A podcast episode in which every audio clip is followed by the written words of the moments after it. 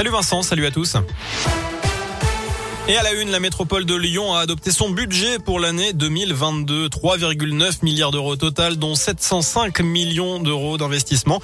Une enveloppe qui prévoit 7 millions d'euros pour soutenir des événements culturels comme les Nuits de Fourvière ou la Biennale de Lyon.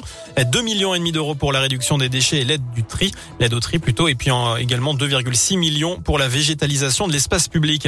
On respire mal dans la région. Le bassin lyonnais et le Nord-Isère sont de nouveau en vigilance jaune pollution, particules fines. Il est donc conseillé de réduire sa vitesse sur les principaux aux axes routiers et de limiter les activités physiques en extérieur. La qualité de l'air qui devrait encore se dégrader dans les prochains jours d'après l'observatoire Atmo Auvergne-Rhône-Alpes. Une fuite de gaz après des travaux sur la voie publique à Mornan, près de Givors. 13 personnes ont été évacuées vers 9h45 ce matin rue Joseph Venet. Il a fallu attendre le début de l'après-midi pour que tout le monde puisse regagner son logement. GRDF a colmaté la fuite. Il n'y a pas eu de blessés. Ce lundi marque aussi l'entrée en vigueur du pass vaccinal. Fini les tests PCR ou antigéniques pour aller au resto, ciné, spectacle dans les stades ou dans un train.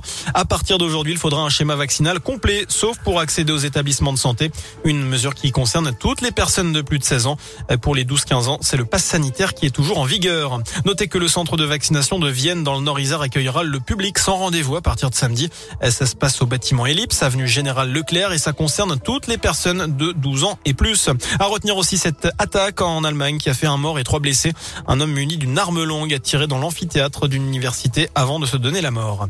On termine ce scoop info avec un mot de sport à 19h03. L'incroyable performance d'Alizé Cornet, la française 61e mondiale, s'est qualifiée, et eh oui, pour les quarts de finale en sortant l'ex numéro 1 mondial.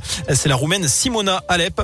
Il y aura donc deux Français au prochain tour à Melbourne, à savoir Gaël Monfils chez les hommes et Alizé Cornet chez les femmes. Miraculeux. Incroyable et on ne s'y attendait plus, mais ça arrive quand même. Voilà, bravo. Très bonne soirée.